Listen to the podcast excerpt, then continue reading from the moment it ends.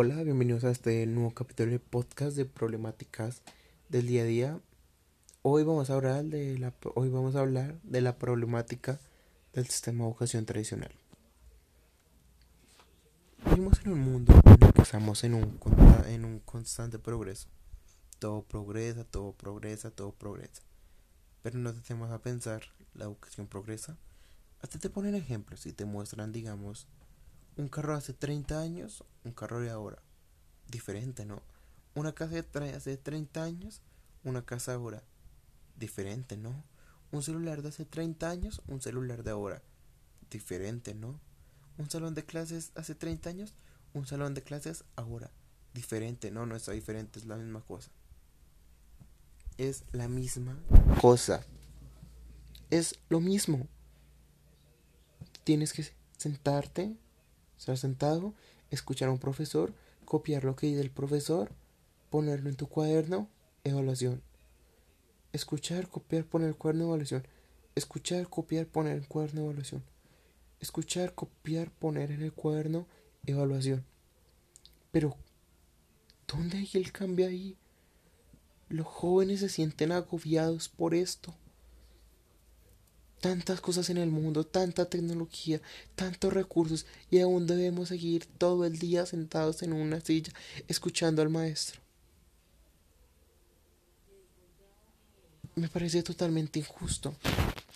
Y simplemente los colegios, los colegios de los países subdesarrollados, estamos hablando de los países subdesarrollados, en, este, en los países que no son desarrollados creen que simplemente la inteligencia es felicitaciones, te fue bien el mate, felicitaciones, vas a ser una gran persona. Hay personas que tienen inteligencia artística, son, son grandes bailarines, son grandes, son grandes pintores, son grandes escritores, pero nunca se les da visibilidad. Dicen te va mal en el colegio, pero sé bailar. No, no me importa, te va mal en el colegio. No serás nadie en la vida. Y uno queda como, ¿pero qué? Por eso es que estos países siguen como siguen. Tú te vas a un país como Estados Unidos, a las mejores universidades del mundo. Y hay dos formas para que se adapte. Siendo un estudiante bueno académicamente o siendo un estudiante que en otras artes seas increíble. Y son países que hacen que los jóvenes hagan lo que les apasiona. No que se queden atorados simplemente en el ámbito académico y no hagan nada más. Yo me pongo a pensar y yo digo, ¿cuántas personas en estos países subdesarrollados, con tantas ganas de salir adelante, haciendo lo que les gusta, no lo pueden hacer porque no son apoyados? No son apoyados. Yo tengo un amigo que le hacía tutorías. Tutorías a niños de primaria. Él me contaba, conocía a un niño que canta increíble. Tiene unos 7 u 8 años a él le gusta cantar y le gustaría dedicarse a cantar, pero la maestra le dice que no porque el canto no le va a servir para nada en la vida, que si te memorizas unas tablas de mate te va a servir, pero el canto no te va a servir. La vocación se volvió eso, memorizar. Memorizar, memorizar, memorizar, memorizar. Felicitaciones. Ahora eres solo memorizar, eres una memoria. ¿Dónde está la diversión de la educación? El sistema de educación tradicional nos ha quitado a los jóvenes lo que más nos gusta hacer y es aprender. Hay muchas personas que yo veo que salen de la universidad y dicen tipo, no, la universidad es un asco. La mayoría de veces somos autodidactas. Todo lo que aprendí prácticamente el 75 fue autodidacta y el otro 25 no. Y yo digo, ¿es en serio? ¿En serio dices eso? Esa es la forma de aprender. Tú vas a una universidad. Ves un tema, dice, tienes que leer de este tema, estudialo. Ya tú lo coges, lo estudias, vas a la clase, lo presentas y el profesor alguna vez y dice, sí, profe, no entendí esta parte. El profesor te explica, pero tú ya, lo, ya sabes de qué trata el tema. Tú coges y dices, wow, ya, el tema quedó reforzado, quedó todo listo. Cosa que nos deberían enseñar desde el colegio. Desde el colegio nos deberían enseñar a ser autónomos. Pongo un ejemplo en esta cuarentena en muchas publicaciones de Facebook que me han mandado, dice tipo, prefiero perder el año en vez de aceptar un año de mala educación. Y yo cojo y digo, ese es el típico estudiante regular, el típico estudiante que se conforma con todo. este año se sirvió para mostrar qué tan autodidacta puede ser. Si este año lo pasaste bien, si tus trabajos bien, no te quejas, felicitaciones. Eres una persona que no le cuesta aprender. Pero si eres una persona que está acostumbrada a que te hagan todo, que te expliquen todo, que te muestren todo, que te hagan todo, todo, todo, todo, todo, y vas a poner una publicación, ay no, es que esta ocasión de esto, eres una persona que no sos autodidacta. ¿Qué haces estudiando si tú mismo no te puedes educar? Ese es uno de los problemas del colegio, que prácticamente los estudiantes debemos entender el pensamiento del profesor. ¿Y a qué me hago referencia a esto?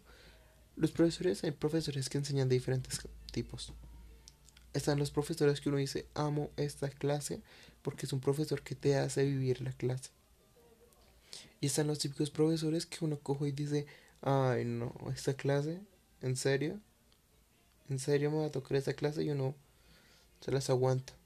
Que son los profesores que simplemente son pizarra, cuaderno, pizarra, cuaderno, pizarra, cuaderno, pizarra, oración, pizarra, cuaderno, pizarra, cuaderno, pizarra, cuaderno, oración, pizarra, cuaderno, pizarra, cuaderno, pizarra, cuaderno, y ya, de ahí no salimos. De ahí no salimos.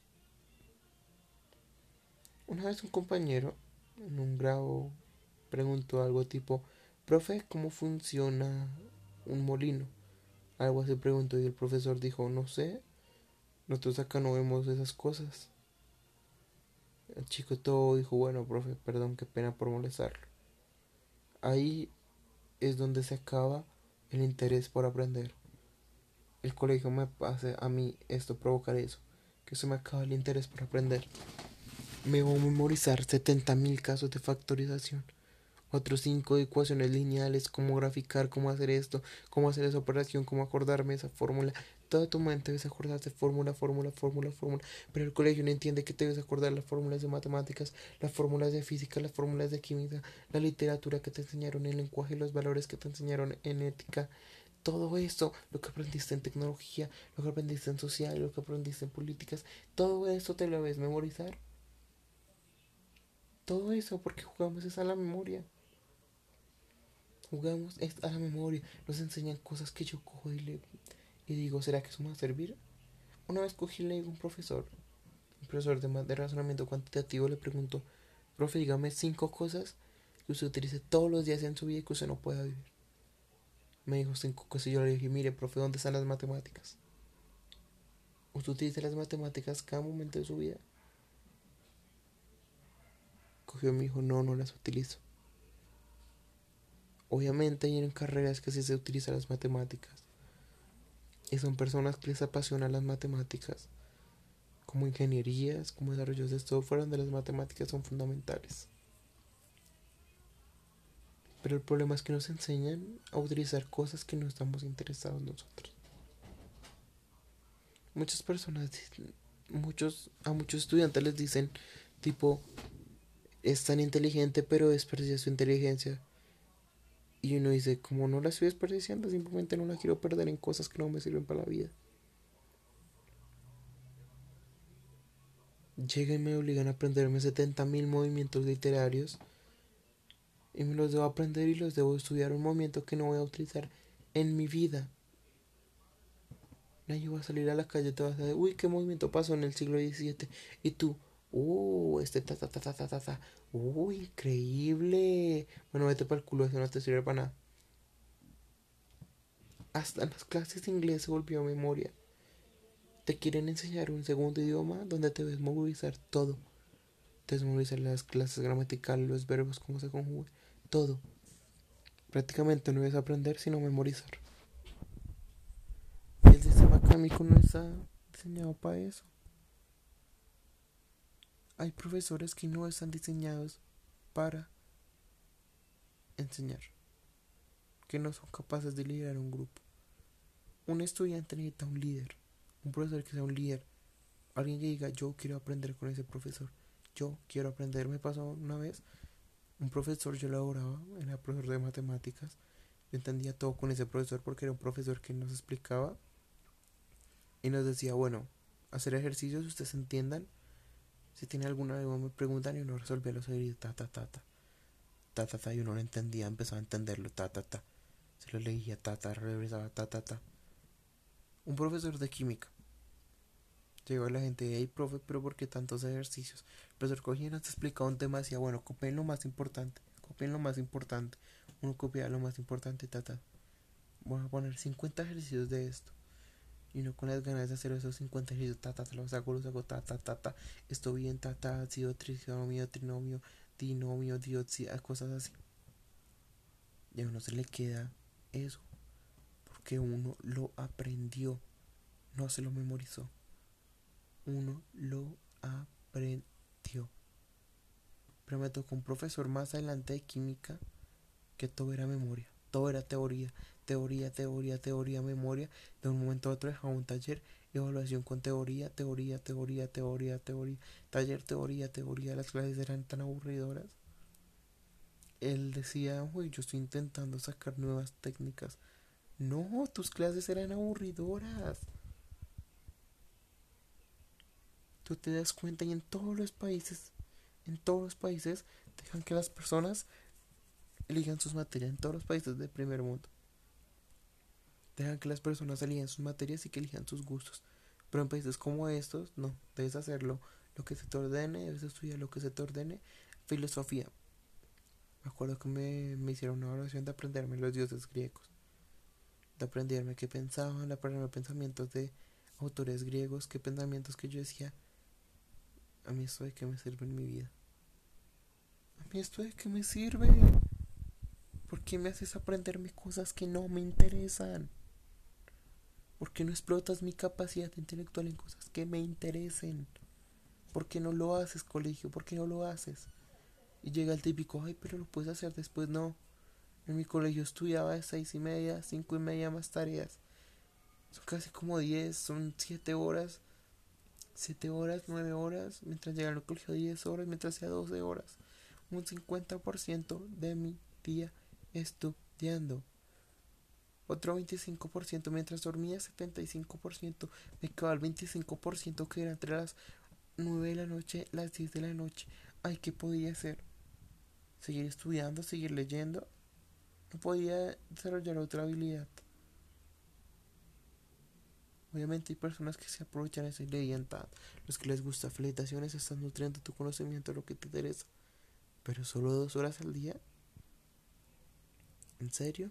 Solo dos horas al día puedes nutrir tu conocimiento de lo que te interesa. Pero por las demás 10, 12 horas debes estar nutriendo cosas que el colegio te obliga a aprender. Porque el colegio dice, si no aprendes eso, no serás nadie. No serás nadie si no aprendes esto. Serás un don nadie. Y esto es lo que yo admiro del bachillerato internacional. Tú te pones a hacer el bachillerato internacional. Te pones seis materias más materias artísticas. Tú puedes elegir lo que quieras ver en cada materia. Y esto es lo que hace un bachillerato entretenido. Que tú puedas elegir lo que quieres ver que tú seas la persona que tome la decisión, yo quiero ver esto, yo quiero hacer este tipo de arte. Pero no, no, en estos países tercermundistas no.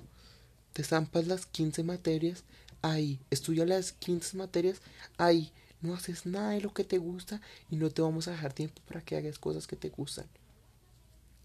¿Entendiste o no entendiste? Ese es el sistema de educación de América Latina. Aceptémoslo, es más, la cantidad de países está en América, excepto Estados Unidos y Canadá, que son países los que sí hacen que sus estudiantes se preocupen por todo, porque sean buenos en el colegio y porque desarrollen más habilidades. Me veía hace poco un estudiante que decía la vida y un estudiante, un día la vida un estudiante de la Universidad de Oxford.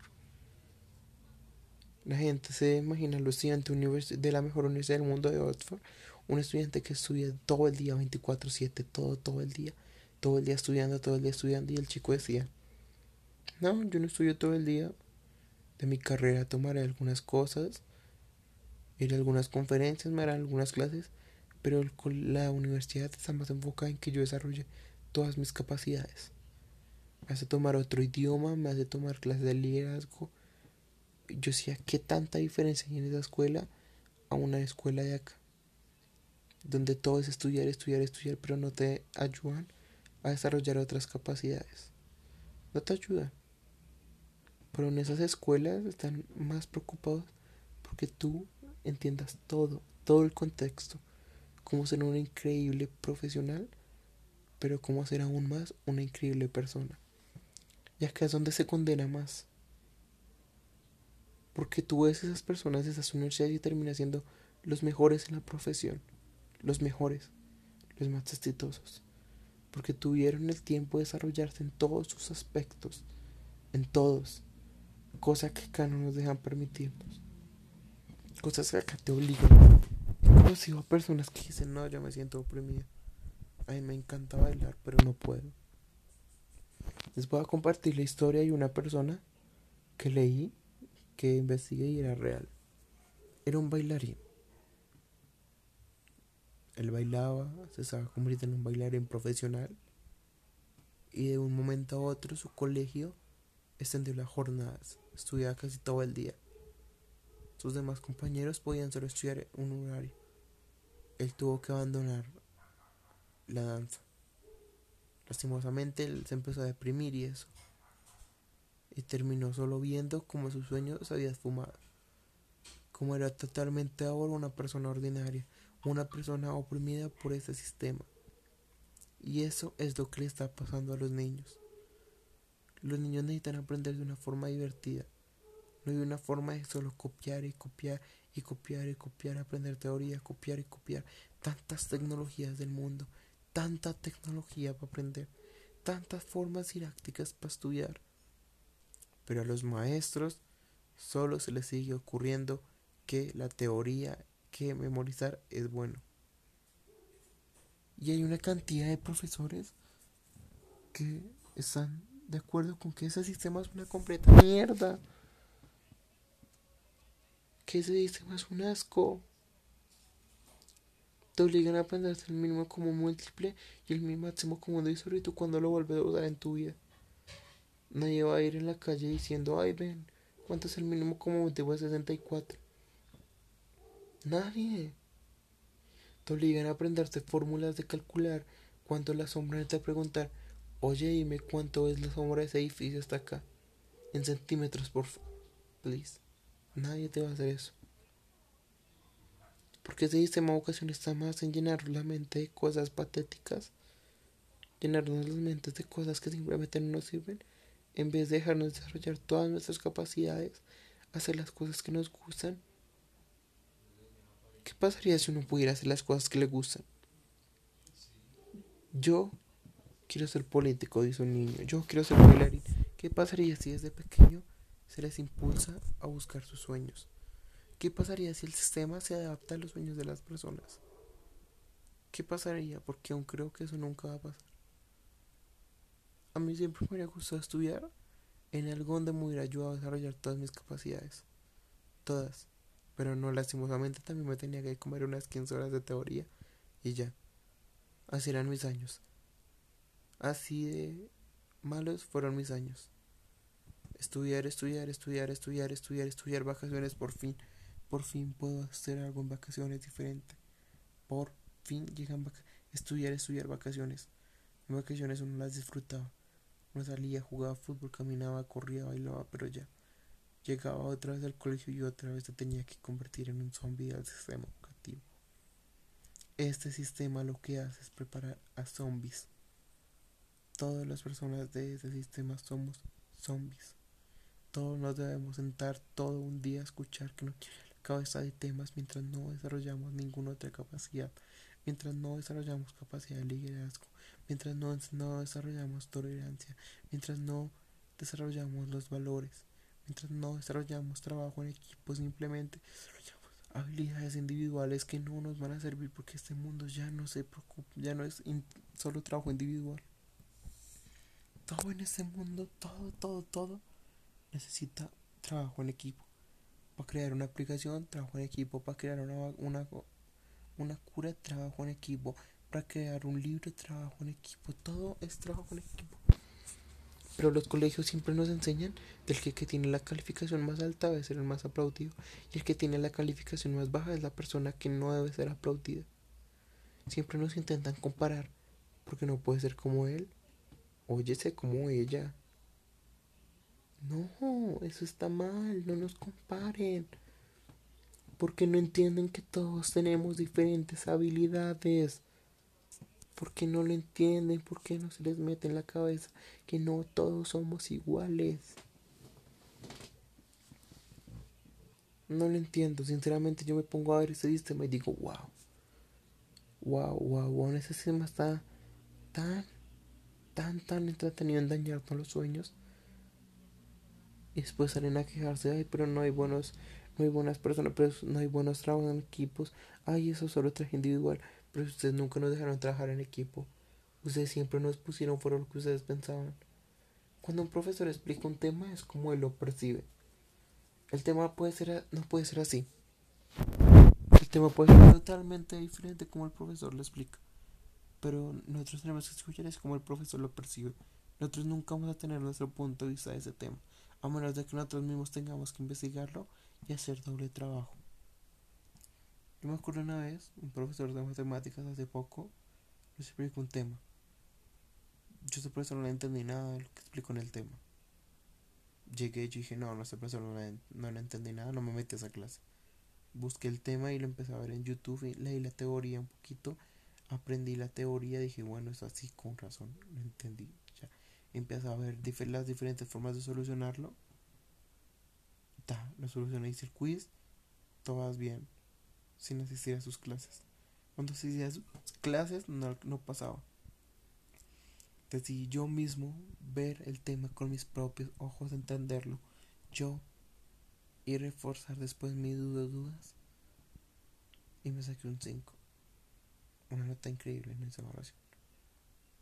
En ese momento es cuando te das cuenta que tan roto está el sistema, de que no, no sabes tú si la información que te está dando un profesor está bien o está mal. También en una clase un profesor empezó a resolver un ejercicio. El profesor súper confiado de que le había quedado bien. Le dijo, así es chicos, mire, copien el ejercicio. Y uno empezó a analizarlo, una chica lo analizó y le dijo, profe, qué pena, ese no es el resultado y este procedimiento está mal.